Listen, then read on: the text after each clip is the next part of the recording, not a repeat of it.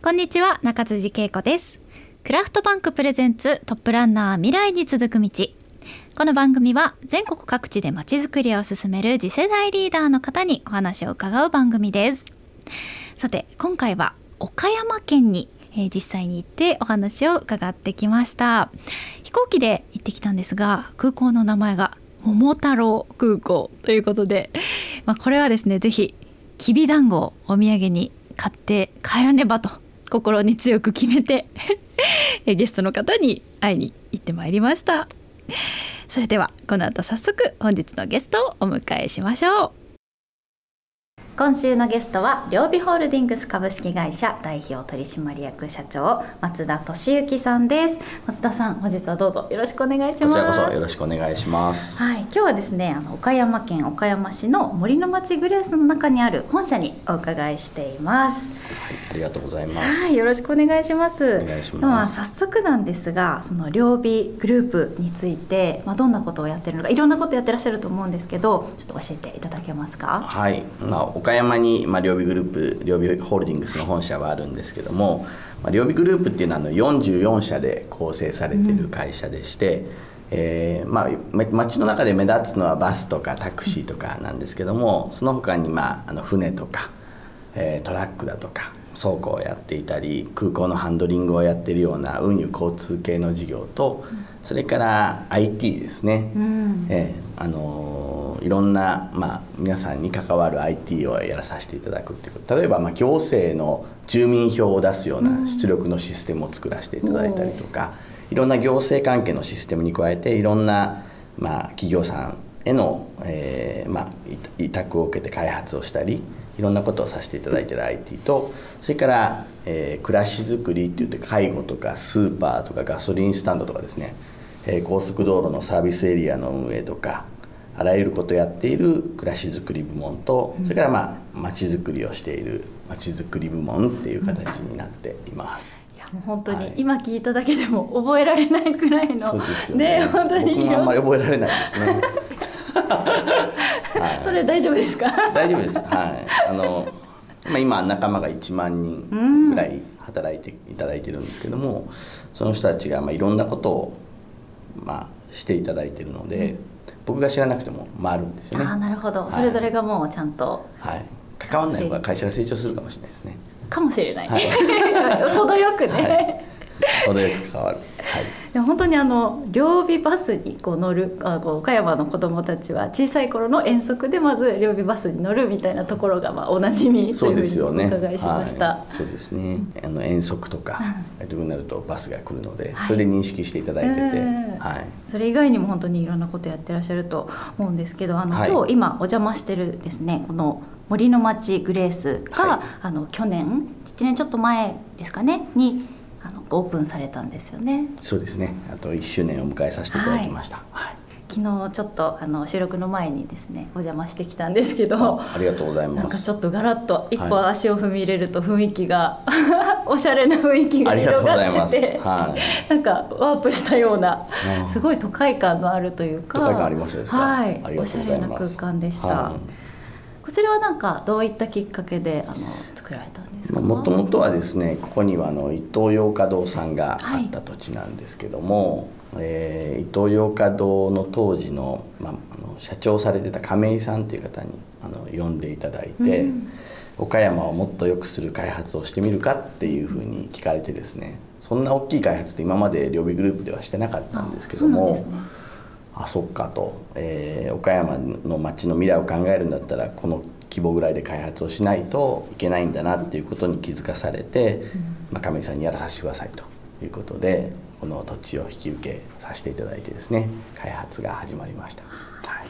こちらはあのコンセプトがあるんですよね。そうですね。うん、えー、住む人、えー、働く人、訪れる人を幸せに導く街っていうのがコンセプトになっています。はい。素敵ですね。そうですね。はい。なんかここはどんな複合施設になってるんですかね？えっとまだ実は半分の開発なんですけども、現状で出来上がっているのがこのオフィス棟と、はい、それから、えー、一部そのオフィス棟に商業がついていたり、うん、まあ保育園があったりしますけども、うん、それに加えて、えー、363世帯のマンション、はい、そして商業部分に、えー、フードホールがあったり、えー、ギャラリーがあったり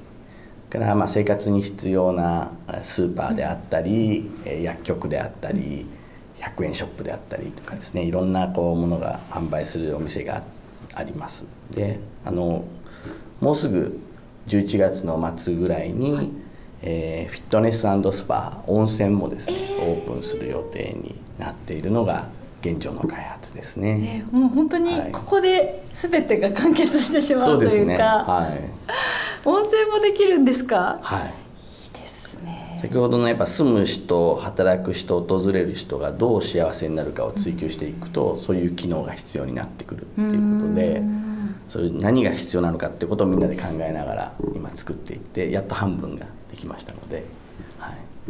どんどん進化していくと思います。うん。はい、ね、これからも楽しみです。あのさっきねそのアートっていうお話もありましたけどその結構いろんなあの絵画というか美術作品とかも中に飾ってありましたね。そうですね。やっぱ住む人訪れる人っていうか、まあ、岡山の街をですねやっぱり岡山の人たちがもっと岡山に誇り持ったり瀬戸内の方々が瀬戸内に誇りを持っていくっていうのは例えばこの町に来ていただいたことによって感性が豊かになるっていうことも一つその町づくりとか町の人づくりに貢献できることだと思ったので、えー、この瀬戸内のアーティストの方々にいろいろ展示をしていただいて、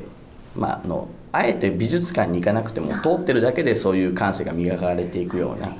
そういう仕組みを作るためにギャラリーを作ってます。確かに。なんか美術作品ってやっぱり美術館とかにわざわざ行って初めて触れられるものだと思うので、ねはい、ハードル高いですね、少し、うん、そうですよね、はい、なんかまあ興味がないって言ったらですけどあんまりそのね、はい、じゃない人は触れる機会がないですけど、ね、日常生活の中にこうそうです、ね、登場してくれると。すごく気軽にね。そういうのに接点が持てますよね、はい、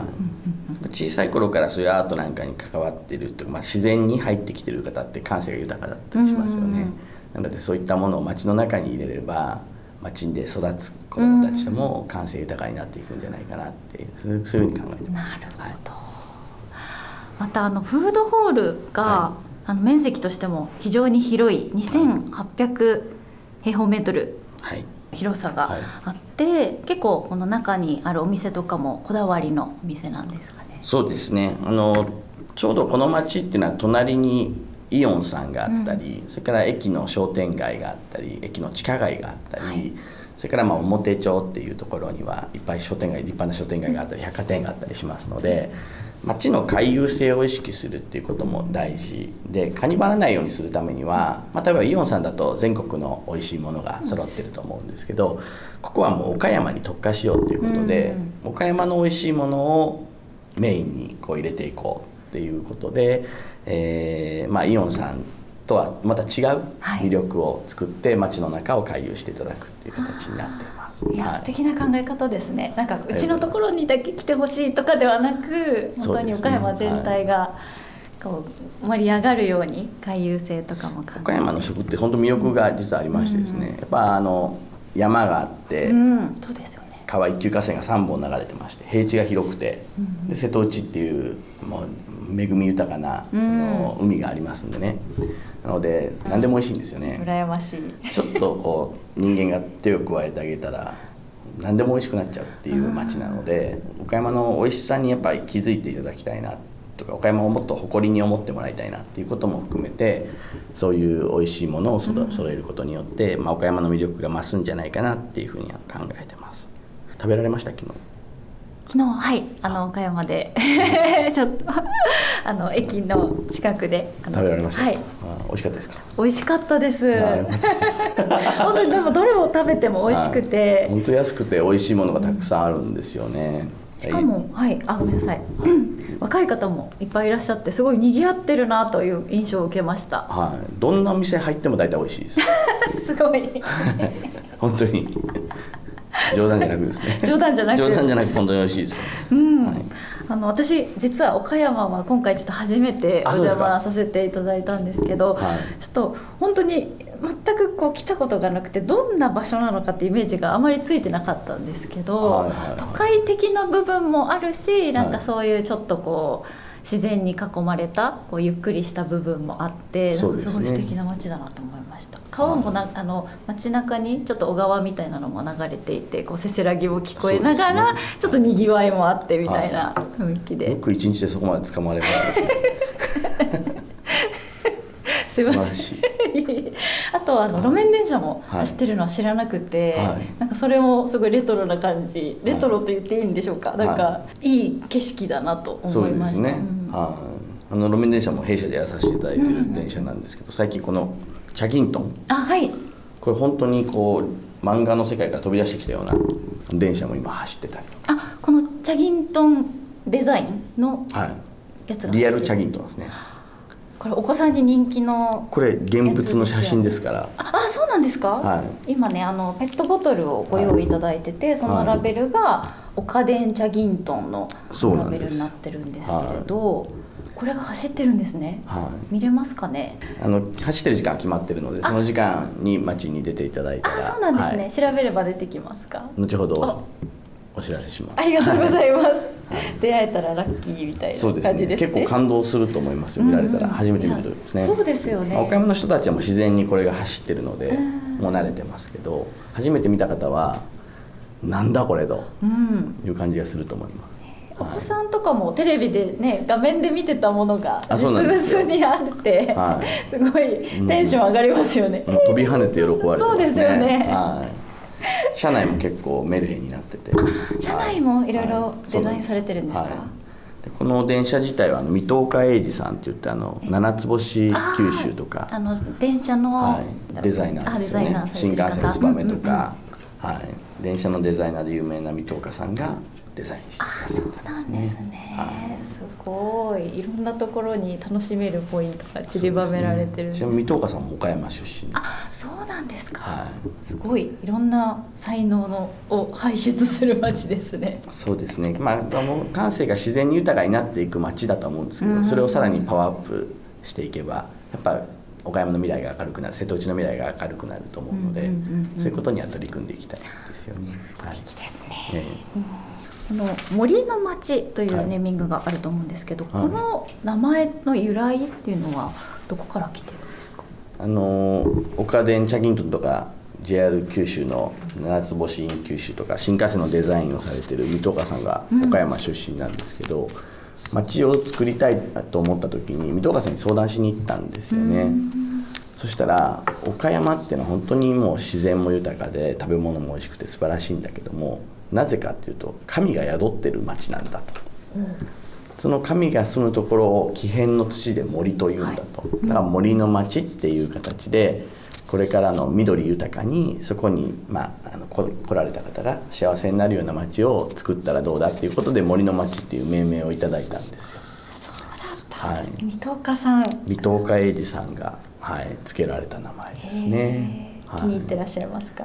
もう気に入りまくってますね。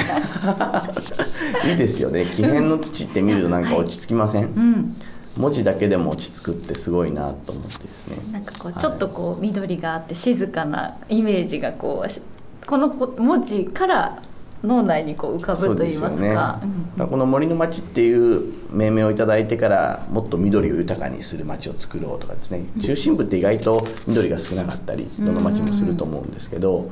例えばあの丸の内の皇居なんかに行くと、はい。すごい緑豊かで癒されるますよね。だからやっぱ都心っていうか町の中心部に緑があるっていうのはすごいいいことだなと思ってそこから緑を軸に町づくりを考えていくっていうことを